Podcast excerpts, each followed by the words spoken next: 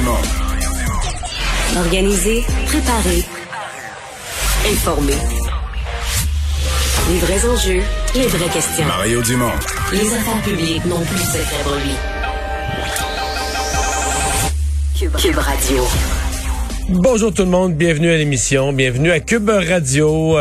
Jeudi après-midi, euh, fait le Québec est séparé en deux. Le soleil est sorti, fait très beau sur Montréal, c'est beau dans le, sud et l'ouest du Québec. Je comprends que dans l'est, il y a un gros système arrivé de l'Atlantique euh, qui s'est installé euh, du temps gris et de la pluie. on va vous parler de différentes choses durant cette émission, certainement de la décision du gouvernement de, laisser plus de gens entrer dans les salles de spectacle, au Centre pour les matchs du Canadien, dans d'autres amphithéâtres évidemment. Euh, on va aussi euh, vous euh, parler de ce rapport de la protectrice du citoyen. Et je mentionne, vous savez, je, je, je je parle depuis un certain temps de mon impression qu'il y aura une opposition grandissante du côté de la communauté anglophone euh, au projet de loi 96, la réforme de la charte de la langue française. Mais au cours des dernières heures, ça s'est passé dans les cantons de l'Est. Les étudiants du collège Champlain, je devrais dire Champlain, ou de l'université Bishop, les étudiants qui sont sortis, euh, ont suspendu leurs cours et ont fait une manifestation disant entre autres qu'il y aurait moins d'étudiants dans leurs établissements, ce qui est pas faux évidemment euh, en fonction de la nouvelle loi. On va rejoindre tout de suite Julie Marco. 15h30, c'est le moment d'aller retrouver notre collègue dans nos studios de Cube Radio, Mario Dumont. Salut Mario. Bonjour. C'était la première journée nationale de la vérité de la réconciliation aujourd'hui. Et ça a donné lieu à des témoignages vraiment bouleversants toute la journée, notamment cette entrevue euh, que tu as réalisée avec une des survivantes des pensionnats autochtones, Anne Rock. C'est à nous faire dresser euh, le poil sur les bras. C'est épouvantable ce qu'elle a vécu. Ouais. Euh, en fait, la première chose que je vais dire, c'est que je pense que le public, la population a pas entendu euh, si souvent des témoignages euh, de personnes qui ont vécu les pensionnats autochtones. D'abord, je pense qu'il y a bien des gens qui pensaient que c'était plus vieux que ça. Donc, qui auraient dit, mettons, si on, si on était remonté trois, quatre ans passés, on avait demandé aux gens, je pense qu'il y a bien des Québécois qui auraient dit, ouais, mais sont, sont tous morts. Là. On avait l'impression que c'était vieux, vieux, vieux, vieux. Là. Alors que là, maintenant, on sait euh, qu'il y en a eu euh, ouvert, même au Québec, jusque dans les années 70. Donc, Madame Rock, à qui je parlais ce matin, est un petit peu plus vieille. C'était le fin des années 60, début 70. Mais, comme on dit, c'est sûr que si vous avez 18 ans aujourd'hui, vous trouvez que c'est vieux et loin en arrière. Mais non, pas tant que ça. Là. dire, pas tant que ça. La preuve, c'est que et, des gens... c'est les répercussions que ça a eu aussi, parce qu'elle, elle, a dit, j'ai négligé mes enfants un certain nombre d'années. Ah. Heureusement, elle s'est reprise en main. Mais ces enfants-là, est-ce qu'ils ont par la suite négligé leurs enfants, donc ces petits-enfants? Ça donne lieu à un effet domino qui est, qui est épouvantable. C'est parce que c'est toute l'approche humaine. D'abord, d'abord, on arrachait des, des enfants à leur famille. Déjà, c'est assez juste ça, c'est assez épouvantable.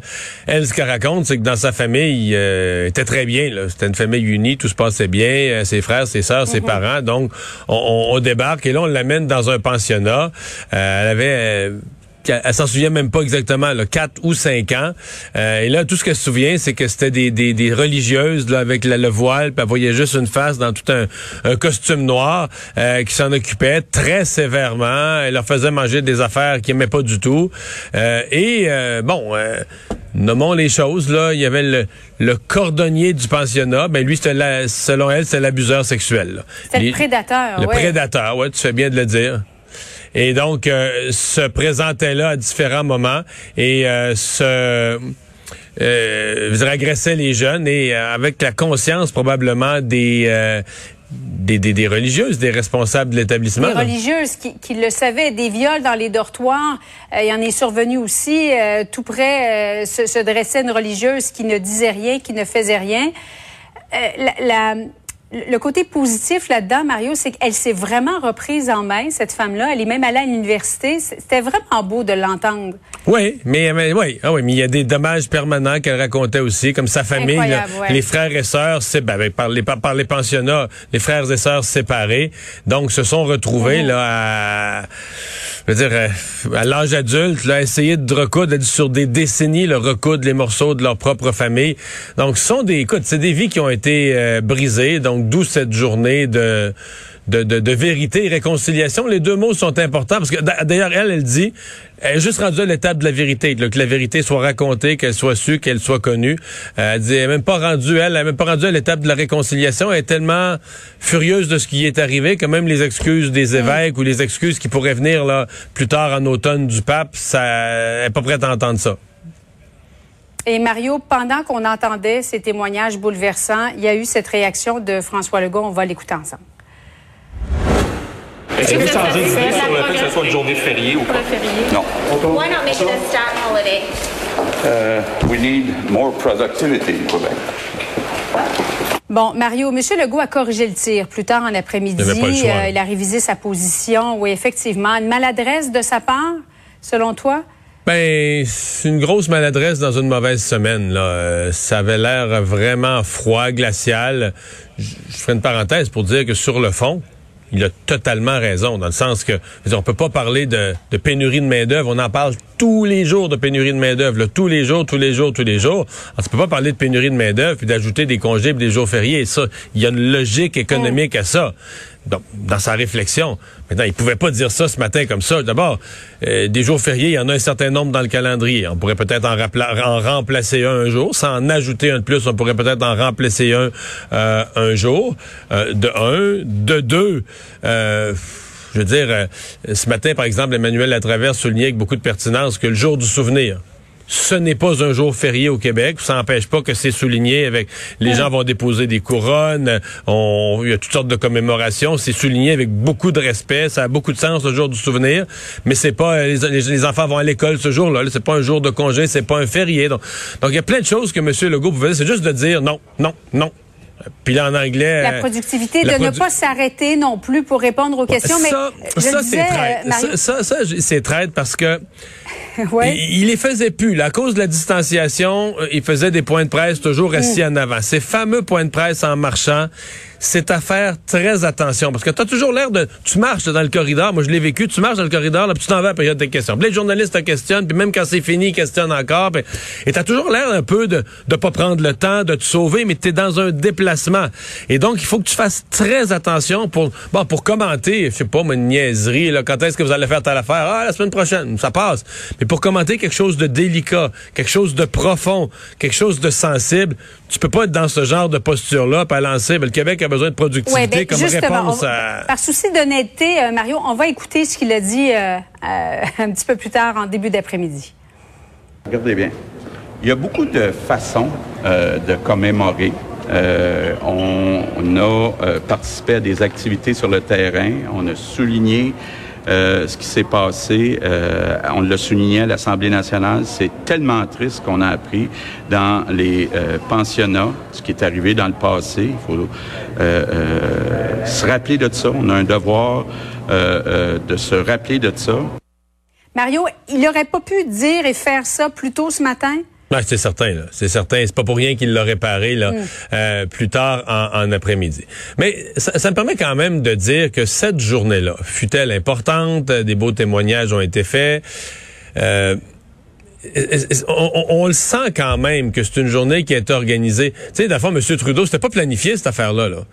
M. Trudeau a annoncé cette journée, quand l'histoire des pensionnats autochtones est sortie, Justin Trudeau s'est aperçu qu'il était en retard, que ça fait six ans qu'il promet des changements pour les Autochtones. Il n'y a pas grand-chose de fait. Il arrivait en automne électoral. Et là, disons, c'est plus facile d'annoncer, de décréter une, journée comme celle-là que de d'amener de l'eau potable à, toutes les communautés là. Donc euh, c'est un peu ça. Donc ce qu'on a senti c'est que dans le fond euh, aujourd'hui dans toutes les provinces il y a un malaise parce que la province a pas embarqué mais les provinces n'ont jamais été consultées. Même sincèrement, je lis même les citoyens au début de la semaine même les citoyens savaient pas qu'il y avait une journée. Euh, hier les gens se demandaient voyons qu'est-ce que c'est ça, qu'est-ce qui est ouvert, qu'est-ce qui est fermé? on se comprend que c'est bien cette journée mais de la part du gouvernement Trudeau, du gouvernement fédéral, ça n'a pas été fait avec sérieux. Là. C'est, mieux que pas le faire du tout, mais ça n'a pas été fait avec. Ça a été fait comme une décision politique de dernière minute. ça a paru quand même. Mais de prendre une journée pour entendre un témoignage comme celui ah. euh, avec Mme Rock que tu as fait, je pense que juste ça, ça valait la peine. Euh, en, terminant sur ce sujet-là, Mario, il est où, M. Legault, euh, dans une activité, une cérémonie pour commémorer cette journée-là? on ne l'a vu nulle part. Je ne pense pas que son ministre, euh, depuis deux jours, est hyperactif, mais lui, je ne pense pas qu'il est... Oui. Ils l'ont fait à l'Assemblée nationale, remarquez, ils l'ont fait de façon officielle à l'Assemblée Mhm. nationale, mais je ne pense pas qu'il ait participé à aucune cérémonie. Regarde, on va se dire la, la- la vérité, là, je pense pas que la question euh, autochtone, c'est la priorité numéro un de, de François Legault. Là. Euh, si on prend l'ensemble de sa semaine, je pense qu'il va avoir de la misère à convaincre quiconque que c'est sa priorité numéro un. Bon, je pense qu'il a fait une bonne chose en mettant Yann Lafrenière euh, à ce ministère-là. Euh, ça, c'est, je dois dire, que c'est un ministre qui est assez impressionnant là, par sa capacité euh, d'être sur le terrain. Bon, faudra mesurer un jour ce qu'il accomplit vraiment. Est-ce que le gouvernement lui donne les... Parce que là, lui, il est pas ministre de la Santé. Il est pas... Il y a des choses qu'il peut promettre, des dossiers qu'il peut faire avancer, mais qui relèvent d'autres ministères. là. Ce qui se passe dans les hôpitaux pour accueillir les Autochtones, ça relève pas de lui, ça relève du ministère de la Santé. Donc, même si lui s'active, bouge, est en contact avec les communautés, se déplace, va sur place, est-ce qu'il est capable de d'accomplir des choses, ça, c'est ce qu'il faudra mesurer éventuellement. Mais M. Legault, euh, je, pense que Yann Lafrenière, dans son tâche, dans ses tâches, va devoir convaincre euh, son patron de l'importance des affaires autochtones un peu plus. Là. Voilà, Mario, des allègements qui ont été annoncés un petit peu plus tôt. De voir 20 000 personnes au Centre Bell ou au Centre Vidéotron, alors que nos hôpitaux sont sous pression encore, est-ce que ça, est-ce que tu as une petite crainte à voir cette image? Nos hôpitaux sont sous pression, mais pas tellement par des personnes euh, entièrement vaccinées. Donc, ce seront des personnes Ouais. vaccinées qui vont aller, euh, qui vont être admises dans ces lieux. Euh, je, je, je- je- suis plutôt optimiste là, tu sais. Puis il y a pas beaucoup d'éclosions là présentement. Regarde les, les théâtres, les salles de cinéma. D'ailleurs, à ces endroits-là. Ouais, d'ailleurs, Ouais. ils s'en plaignaient, les propriétaires de salles disaient, regardez les données, il n'y a, y a pas- pas d'éclosion ou très peu chez nous, donc euh, on est puni pour des potentielles éclosions, mais qui se produisent pas vraiment. Donc, euh, non, moi, je reste optimiste. Écoute, c'est sûr qu'on a... On a tous en tête, je veux dire, on a tous en tête le Noël de l'année passée. Là. Souviens-toi, la courbe avait monté, monté, monté, puis quand ça s'est mis à descendre, monsieur, monsieur Quel Legault... Noël, Mario? Oui, non, mais c'est ça, M. Legault est devenu optimiste, puis il nous a promis, Oui. Ah, on va pouvoir fêter Noël, puis tout ça. Puis finalement, la courbe est repartie en montant, puis Noël a été effacé du tableau assez vite. Et donc, euh, on se dit tous, bon, est-ce que là, on est dans une... Écoute, on est dans une descente du nombre de cas. Ça te on se dit, est-ce que la quatrième vague est vraiment finie, ou c'est juste une, une espèce de de- d'entre-deux vagues?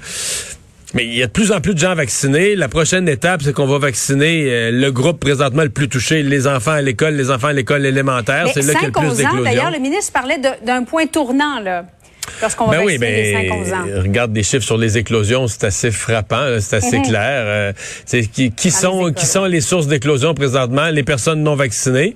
Ben et les enfants qui sont des personnes non vaccinées de facto, ils n'ont pas le droit d'être vaccinés en bas de 12 ans, c'est pas commencé. Alors quand ils vont l'être, et, tu sais, dans les écoles secondaires, il y a très peu d'éclosions. Dans les écoles primaires, il y en a 200 quelques. Et c'est pas la différence entre les deux, c'est pas que les enfants ne se touchent pas. Je pense qu'ils se touchent plus. Je pense qu'ils se touchent plus, c'est plus intime des écoles secondaires s'il y a quelque chose là. Ouais. Mon souvenir là. Ouais. Donc euh, c'est- donc euh, c'est ça, c'est vraiment la vaccination qui fait la différence. Donc je suis quand même optimiste. Moi je pense que ça va être euh, ça va bien aller, ça va être correct. Est-ce qu'il va y avoir une éclosion un jour ici et là? C'est pas impossible, mais bon, des éclosions entre personnes entièrement vaccinées, généralement, ils ne sont pas très malades. La diffusion de la maladie est pas très large, donc euh, je pense que c'est c'est c'est euh, c'est gérable et ça va faire du bien à la fois au moral des gens et au- Ah oui. aux finances, non mais aux finances de ces salles de spectacle là aussi qui ont souffert et malgré les programmes gouvernementaux qui ont souffert beaucoup là. Oui, on me disait que les gens sont assez timides là, pour ce qui est de l'achat des billets, comme s'ils se disaient ah, je vais-tu encore me Ben- faire annuler, mon, mon spectacle va être encore reporté. Oui, puis euh, je pense que, eh, eh, écoute, là, appelons les choses par leur nom. On s'est déshabitué d'avoir quelqu'un là. euh, tu sais, au cinéma, dans le siège d'à côté, là, bien d'à côté sur l'épaule. Puis si, si cette personne-là, euh, si cette On personne-là bouge, s'échange quasiment le popcorn. si c'est c'est ça, si cette personne-là bouge, toi, Ouais. tu secoues toi aussi. Euh, c'est pas tout le monde, hein, j'écoute autour de moi, c'est pas tout le monde qui est si content. Il y a des gens qui ont bien aimé ça, la distanciation. Évidemment, on pense pas là, au propriétaire de la salle, lui qui a tous ses sièges vides puis qui perd de l'argent. Mais tu sais, euh, avoir de l'espace, puis le siège d'à côté pour mettre son manteau, puis s'étendre un peu, puis personne proche, puis pas de bruit de chips à, à 11 cm. C'est pas tout le monde qui a détesté ça. Donc là, il va falloir se réhabituer aussi à la Se proximité. réhabituer. À la proximité. Merci beaucoup, Mario. Bonne fin d'après-midi à toi. Salut. Et bonjour Alexandre. Salut Mario. Alors, dans, oui, dans les nouvelles euh, du jour, il y a aussi ce rapport euh, de la protectrice du citoyen. Euh, assez, assez dur quand même cette fois-ci. Hein? C'est pas la première fois que ça arrive, mais c'en est un gros. Oui, c'en est un gros très dur, notamment sur euh, la façon dont on a traité les détenus pendant la pandémie. Et là, on énumère là, toutes sortes de choses taille exiguë des cellules, euh, suspension des douches, annulation des sorties extérieures, absence de contact humain, vêtements souillés qu'on n'a pas pu changer, par exemple, pendant 14 jours. Et, et on ne pouvait pas prendre de douche non plus pendant cette période-là. Donc, vraiment, dans ce rapport annuel qui a été présenté aujourd'hui, euh, Marie Rinfray souligne que les règles internationales de prévention de la torture et des peines de traitement inhumain ou dégradant n'ont pas été respectées pendant la pandémie. C'est pas rien quand même là. Euh, ce qu'on dit, on sait qu'au début de la pandémie, le ministère de la Sécurité publique avait instauré une espèce de mise en isolement pour toute personne nouvellement admise dans une prison, qu'elle provienne de l'extérieur ou d'un autre établissement. Donc dans les faits, à ce moment-là, c'était devenu selon elle des conditions complètement intolérable. Euh, on suspendait également aussi le droit au moins une heure de sortie extérieure par jour. Et ultimement, ça s'est amélioré. Mais Mario, ça s'est amélioré que récemment pour ce qui est des détenus. Parce qu'encore aujourd'hui, il reste des choses. L'accès aux aires communes, c'est interdit aux personnes en isolement pour l'instant. L'accès aux douches et aux cours extérieurs, ça reste problématique selon Madame Rinfray. Et avec toute la pénurie de personnel qui frappe aussi dans les centres de détention, euh, ben, c'est venu euh, exacerber déjà des enjeux qui étaient présents. Ouais, mais c'est ça. C'est, tout le monde a été perturbé euh, par la pandémie. On comprend que dans les centres de détention, les conséquences ont été euh, particulières, euh, mais ça a été largement largement expliqué par la, protectrice du mhm. citoyen, qui, est aussi revenue un peu sur la question des, des CHSLD, des centres pour aînés, mais on, on, dirait qu'on n'apprend plus, euh, on finit par se répéter. Là, ces choses-là ont été regardées de long à large et euh, on finit, par, se répéter. Peut-être qu'il faut, peut-être faut le redire et se répéter aussi pour se s'en souvenir. Mm-hmm. Oui, ben c'est clair que de ce côté-ci, euh, euh, Madame Rinfray a ressouligné à grands traits les lacunes du réseau de la santé euh, depuis le début de cette pandémie-là. L'élément nouveau, par contre, qui était peut-être moins connu par l'ensemble de la population, c'est ce qui s'est passé là dans les dans les centres de détention la loi 59, grande réforme de la mm-hmm. CSST, qui était contestée. Même les, les, syndicats se sont présentés aujourd'hui à l'Assemblée nationale pour contester, mais ça a été quand même adopté. Oui, ça a été adopté, même si les trois partis d'opposition, Mario, ont voté contre tout ça. On sait que le ministre du Travail, Jean Boulet, avait tendu une main. Ben, ses opposants ont souligné quand même d'importantes lacunes à ce projet de loi-là. Euh, ce projet de loi-là, quand même, là, qui venait, euh, qui venait réformer euh, une ancienne version là, qui datait de plusieurs décennies. Tu parlais des syndicats. Ben, il y a des syndicats et des représentants de plusieurs groupes aussi, encore une fois aujourd'hui, qui ont dénoncé cette réforme-là, qu'ils jugeaient sexiste ultimement parce qu'elle va couvrir davantage d'hommes que de femmes, selon leur analyse. Euh, dans les grandes centrales syndicales du Québec aussi, on dit avoir travaillé de bonne foi à, tout, euh, à tous les travaux qui visaient à améliorer la santé et la sécurité des travailleurs, mais que ce qui est sur la table était nettement insuffisant selon eux. Ce projet de loi-là, présenté par le ministre Boulay, visait à réformer deux lois phares qui dataient de 79 et 85. La première, c'était en matière d'accidents de travail et de maladies professionnelles. L'autre, c'était en matière de santé et de sécurité du travail. Ouais. Ben, projet de loi, évidemment, euh, du côté syndical, on en voulait plus. Il y, a un objectif, les... Euh, ces programmes-là coûtent très cher aux employeurs. Donc, on se comprend que le gouvernement avait eu une écoute pour les PME, une écoute pour les employeurs aussi. Euh, je vais t'avouer que ce qui m'étonne, tu sais, il y a toujours deux côtés là-dedans. T'as le côté syndical, t'as le côté mhm. patronal. Et moi, ce qui me, ce qui m'étonne vraiment depuis le début de ce mandat, c'est à quel point euh, c'est le Parti libéral. Le Parti libéral qui a voté. Écoute, à un moment donné, j'avais fait ce commentaire-là, je dis, mais le Parti libéral vote tout le temps avec Québec solidaire. Ah oui, hein? Tout le temps. C'est Québec solidaire et pro et, et, et euh, beaucoup d'électeurs libéraux, écoute, je connais les électeurs libéraux là, dans les 30 dernières années, en particulier en région. À Montréal, bien évidemment, il y a des comtés anglophones, tout ça, quasiment tout le monde vote libéral. Ça vote libéral à 75% Mais en région, euh, la clientèle libérale, c'est une clientèle beaucoup au fil des années, là, tu une clientèle économique, Mm. des gens. Euh, tu donc, à l'époque, là, essentiellement, euh, dans un projet de loi comme ça, ben, le Parti libéral votait plus le côté économique, PME, entreprise, puis le PQ allait défendre, qui était l'allié des syndicats, allait défendre plus le côté syndical. Mais là, il y a une espèce de virage à gauche au Parti libéral du Québec où le militant, le militant libéral de région, ben là, en fait, c'est pour ça qu'on dit qu'il en reste presque plus chez les francophones, là. Mais c'est fini par se demander, ben voyons, il y a un grand projet économique. Et notre parti est rendu avec les environnementalistes. Mais ça, le cinq ans passés, c'est les gens que... Tu sais, les environnementalistes pour le libéral de région, là, c'est ceux qu'on combattait, là. Nous, on voulait la réalisation des projets, on voulait que, le- que, l'économie se développe, puis il y avait les opposants à tous les projets, là, qui faisaient des manifestations à toutes les fois. puis- mais là, c'est comme si notre parti, le libéral, c'est dit notre parti est rendu de ce bord, euh, ch- changé de bord. il est rendu avec les manifestants, il est rendu avec les syndicalistes, il est rendu. Et il y a pas mal de, de, de libéraux qui sont euh, qui sont désorientés, disons, là, qui sont ou qui sont plus libéraux carrément. Ouais. Mais- Comment tu expliques ça, Mario? Est-ce que c'est sous le leadership de Dominique Anglade ou est-ce qu'on vraiment on veut sortir de Montréal? Je pense que c'est un ensemble. euh, euh, non, non, je pense que c'est un ensemble. Je pense qu'évidemment, le, le, le, le, ben, tu sais, souvent, la position économique a l'air moins populaire à première vue. Là, tu sais, c'est le- la position euh, des, euh, de la position euh, syndicale. Ça a toujours l'air, tu sais, Robin Desbois, là, le défenseur de la veuve et de l'orphelin. Donc, on est plus tenté d'aller de ce côté-là euh, dans l'opposition. C'est juste que ce faisant, il laisse tout le terrain économique à la CAQ. Là. Sur le terrain économique, euh, François Legault se Ouais. retrouve euh, seul, seul, seul. Euh, donc aujourd'hui, tu as un projet de loi qui est un peu plus... Je pense pas que c'est un mauvais projet de loi, mais je, reconnais que c'est un penchant... euh, Peut-être c'est normal que la CSN ne soit pas d'accord. Un penchant un peu plus patronal, etc. Et la CAQ est seule contre les trois autres. Que Québec solidaire est à sa place. Le PQ est à sa place. Mais le Parti libéral qui a hésité, là, même, je pense, c'est hier, avant hier, il y avait un article dans le journal qui disait le Parti libéral hésite quant à son vote parce que là, il était comme un peu pognant entre les deux. Puis Finalement, ils ont, ils ont versé du côté syndical. C'est pas grave, c'est pas mauvais. Je veux dire, je pense pas que le projet de loi est parfait non plus. Ça peut justifier de voter contre. C'est juste que c'est plus le positionnement politique du Parti libéral où tu te demandes de OK, Ouais. où est-ce qu'ils où est-ce qu'ils s'en vont exactement?